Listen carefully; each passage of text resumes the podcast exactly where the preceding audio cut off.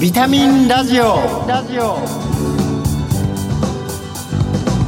こんにちは。ビタミンラジオパーソナリティの小原美智子です。薬剤師として帝京平成大学薬学部そして日本ヘルスケア協会などで仕事をしています。この番組は健康をテーマに医療や健康に携わる専門家をゲストにお招きして明日の健康づくりのヒントになる元気を呼び込むお話を伺っています。リスナーの皆様にとってビタミン剤になるような番組を目指してまいります。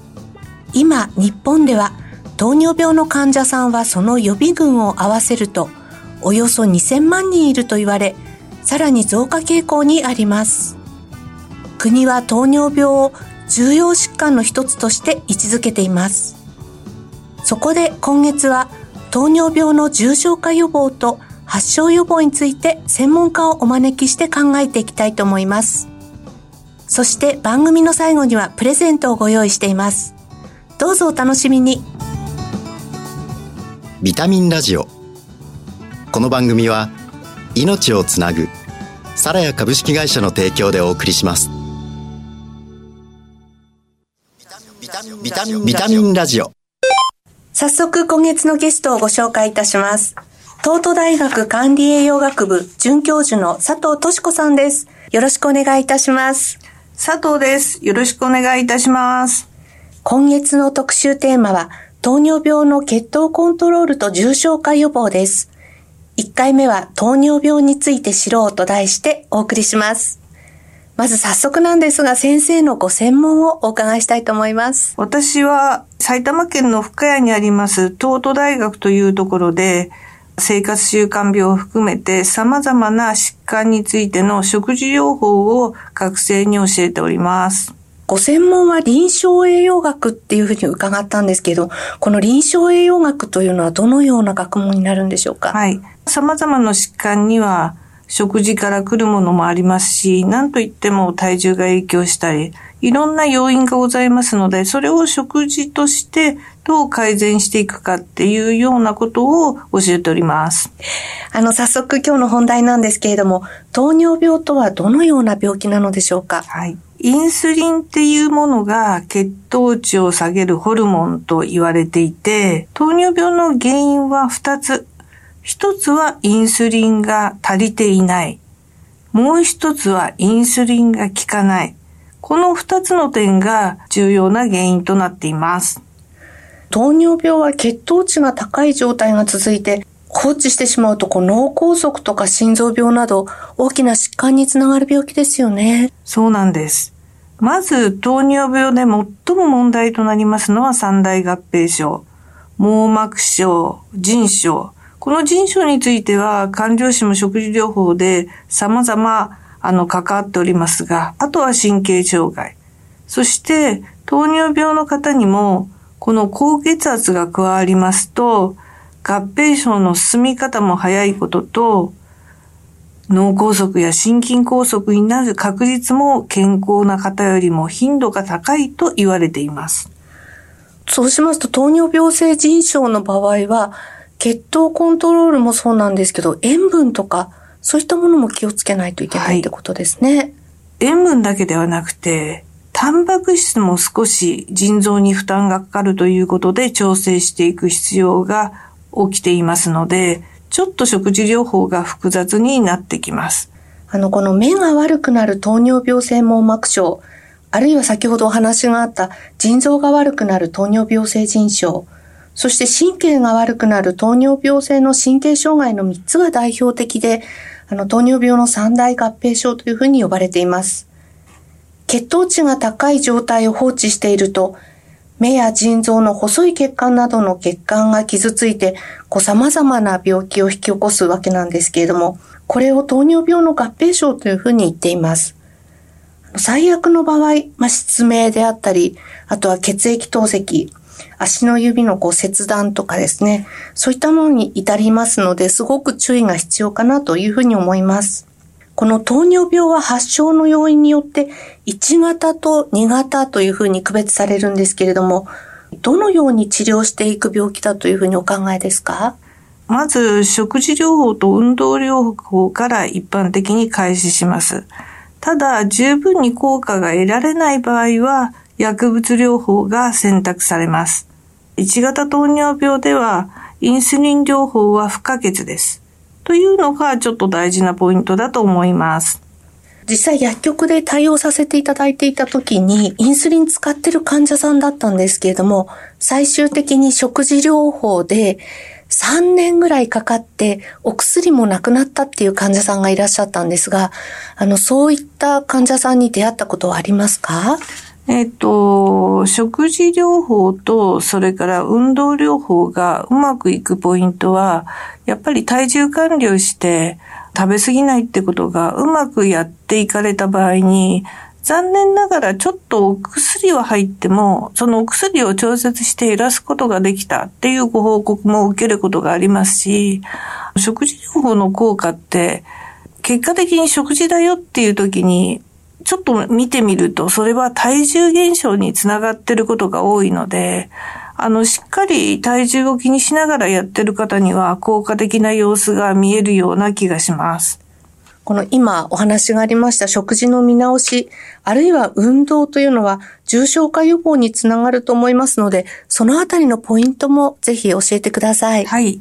食事に対する考え方としては、基本的に主治医からあなたは何キロカロリーぐらいあればいいですよっていうようなご指示をいただいたものをもとに、私たち管理栄師が個々の患者さんに合った生活スタイルの調節から入っています。糖尿病の食事療法のための交換表ってちょっと難しいので、今から申し上げるいくつかのことをちょっと注意すれば、あの、実践しやすいので、ちょっと申し上げますと、あの、お腹いっぱい食べるのみんな好きですよね。はい。ただ、腹八分目。これが食べ過ぎにまず注意っていうところを理解していくことから開始します。で、あと、動物性脂肪は控えめにっていうのも言われているんですが、やはり、えー、脂質代謝もうまくコントロールしていきたいので、この辺も含めて具体的には食物繊維を多く含む野菜、海藻、キノコなどは血糖の管理もすごくいいですし、あと、基本的なことは朝食、昼食、夕食を規則正しく、よく噛んで食べる。単純糖質、つまり甘さのあるものですね。食品の感触を避ける。今のようなことが日頃守れているかどうか。で、あと、その患者さんご本人がどれが苦手で、あるいはどれを楽しみにしているかっていうようなことを含めて、個々の患者さんの目標設定をしております。普段個々の患者さんの目標設定をする際に、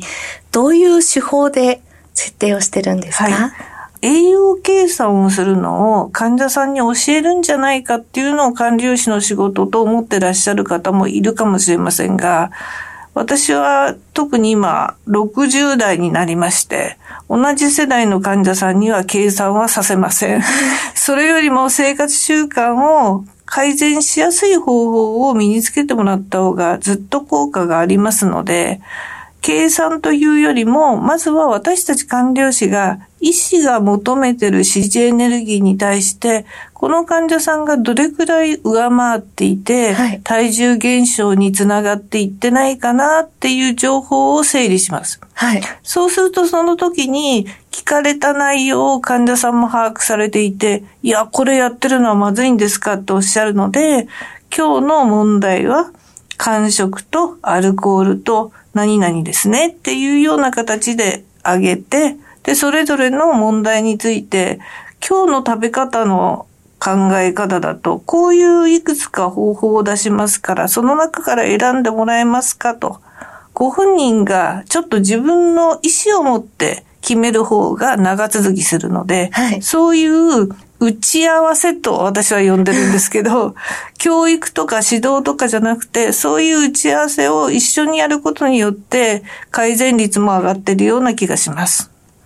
カルテにしっかり目標設定が書いてありますので、数ヶ月後にはまた患者さんにあのあたりはどうなりましたかってお聞きすると、ええ、もうそこで覚えてらっしゃったら完璧です。そこで何の話でしたっけってなると、また一からやり直してございます。あの、最近は仕事自体が残業で夕食が遅れたり、それから付き合い上菓子を食べなきゃいけないなど、仕事上の問題点のご相談も多く、それが解決できると、やっぱり日常のことですから、すごくほっとされてるようなので、いろんな情報を我々も蓄積してる中に、市販の食材の栄養素量とか、そういうようなことも一覧を作っておいて、すぐにでも患者さんが利用できるような工夫もして差し上げております。何かのおやつでこう、おすすめのおやつとかあるんですか？ええ。私どもの学生と、いつ食べたらうまくって長続きはできるかって研究しておりましてはい。あの、ゼロカロリーの食事でもデザートで取るとこの甘さでもいいなとか、はい。そういうような情報というか意見が学生から素直に返ってくると、ああ、このゼロカロリーのものでもこんな食べ方はうまくいくんだなとか、例えば、ラカンと S のこういうような低エネルギーの甘味料は、はい、シロップみたいにしといて、ちょっとかけるだけでもゼロカロリーの甘さですから、はい、そういうようなのは負担じゃなかったよ、先生、みたいな感じで、学生が意見をくれるのは参考になっています。例えば、お野菜とかで何かこう代替とかすることもあるんでしょうか？女性の方がうまくいくボリューミーな食事の作戦の中にプチトマトを検討しています。はい。ちょっと野菜を多めにしたサラダにプチトマトが入ってると、そこだけがちょっと甘さもあってさっぱりしてるので、あの、女子の中ではちょっと人気であったりとか、それからもう一つちょっと脂質代謝にも負担になるのが、ちょっと揚げ物とかでだですので、はい、衣を薄くしたりとか、なんかの参加しやすいような情報を提供するようにしてますが、あの、その方の生活習慣の位置づけの中でコンビニと、えっ、ー、と、スーパーの市販惣菜には着目して情報を整理して、カルタにもちゃんと書いておいて、その方がそういう食生活のポイントがあるよっていうのは、患者さんも私たちも忘れないように記録しております。そうですよね。最近あの食品の表示がね、はい、カロリーとかもしっかり出てるので、はい、そこは計算しやすいかもしれないですね。はいずっと栄養素量を気にしてコンビニで買い物をしてたら、まだ栄養素量が記載されてないスーパーの栄養素量も想像できたよと、かなり年季の入った方はそういう状態にもなってます。そうですね。なんか自主的にこう健康管理ができるって素晴らしいことですね。糖尿病の血糖コントロールと重症化予防の1回目、糖尿病について知ろうと題してお送りしました。ゲストは東都大学管理栄養学部准教授の佐藤敏子さんでした。ありがとうございました。ありがとうございました。佐藤さんには来週もご登場いただきます。ここで健康や衛生、環境に関して役に立つ生活情報をお届けします。タミンラジオプラス。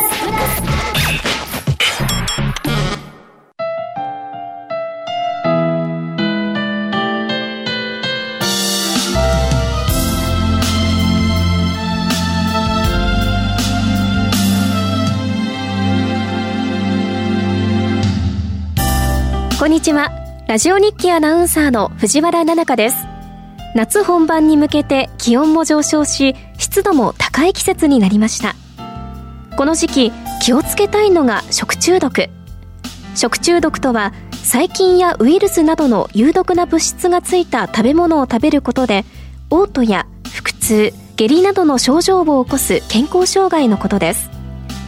一年中どの季節でも発生しますが原因となる細菌のサルモネラ菌や黄色ブドウ球菌ボツリヌス菌腸管出血性大腸菌などは高温多湿を好むため夏場は特に注意を払わなくてはいけません。人にとって栄養となる食品は細菌にとっても栄養源。まな板や包丁などの調理器具は食品の汚れが細菌の栄養となるため洗浄や除菌をしっかり行うことが重要です。肉や魚用野菜用と別々に揃えて使い分けるとより安全です。また細菌は水分も利用して増殖するので使った調理器具はすぐに洗剤と流水でよく洗いよく乾かしましょう。調理の前には手洗いを行い肉魚卵を取り扱う前後は必ず石鹸を使って手を洗い清潔を保ちましょう。また食中毒菌の多くは30度から37度の間で増殖が活発に進むため食材や調理した食品は必ず冷蔵庫へ入れて保管をしましょう。しかし冷蔵庫に入れたからといって安心とは限りません。扉を開け閉めするたびに庫内の温度が上がると食中毒を起こす細菌の増殖が活発になることも。食中毒の原因は腐敗とは異なり色や匂いの変化がないため見た目で判断せず十分に注意しましょう。食中毒を防ぐためには食品に菌をつけないよう清潔を心がけ食材を低温で保存し食べる時には加熱処理するつけない増やさないやっつけるの3原則を守ることが大切です。サラヤのウェブサイト知っておきたい。家庭の感染と予防では食中毒をはじめ気になる感染症についての情報を公開中です。ぜひご覧ください。それではまた次回ラジオ日記アナウンサーの藤原奈々香でした。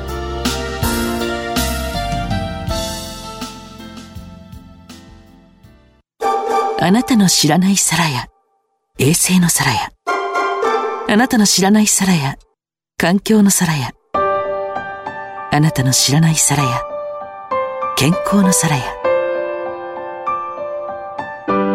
みんなのため地球のため日本で世界であんな場所でこんな場所であなたもきっと出会っているはず。あなたの暮らしにそっと命をつなぐサラビタミンラジオ。今回は糖尿病の患者さんに向けた重症化予防のお話でした。糖尿病の食事療法のポイントは患者さんだけじゃなくても十分心がけていきたい内容だなというふうに思っています。そして低エネルギーの甘味料も上手に利用したいと思いました。ここで番組から今月のプレゼントのご紹介です。手肌と地球に優しいヤシの実洗剤とカロリーゼロの自然派甘味料ラカント S そして新感覚の手指消毒ローションアルソフト携帯用の3点セットです。抽選で5名様に差し上げます。締め切りは7月20日です。ご希望の方は番組のサイトからご応募いただけます。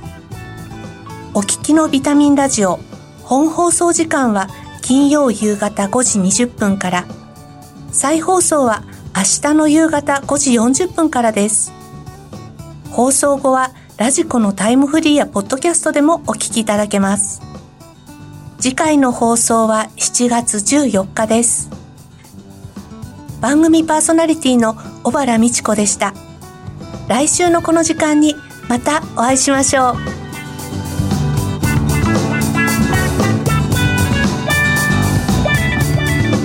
タミンラジオこの番組は命をつなぐサラヤ株式会社の提供でお送りしました。